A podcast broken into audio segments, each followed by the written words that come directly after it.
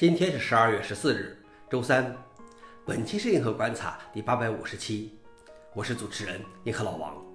今天的观察如下：第一条，Bugzilla 项目还活着。Bugzilla 是一个基于 Web 的错误跟踪系统和测试工具，最初是在一九九八年作为 Mozilla Org 项目的一部分发布的。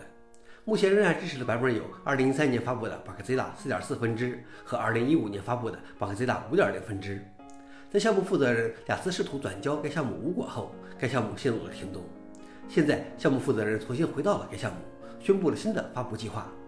5.2版本将是下一个大更新版本，但它实际上是已发布的5.06的分支。消息来源：Bugzilla。老王点评：没有建立起社区的项目就是这样维系在一个人身上，项目的脆弱性太大。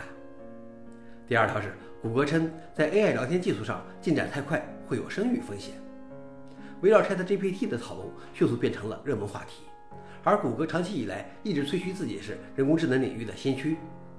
谷歌高管在一次全体员工会议上称，谷歌提供错误信息方面有更多的声誉风险，因此比小型创业公司更保守的形式。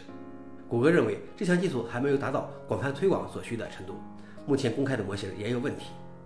但谷歌也承认，2023年是人工智能用于对话和搜索的方式的一个拐点。消息来源：CNBC。老王点评：或许 AI 就是谷歌开始衰落的拐点。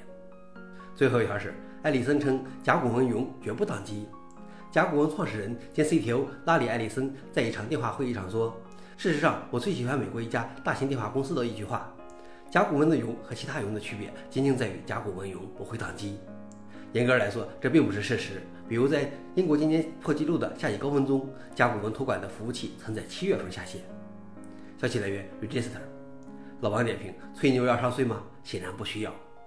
好了，以上就是今天的硬核观察。想了解视频的详情，请访问随附链接。谢谢大家，我们明天见。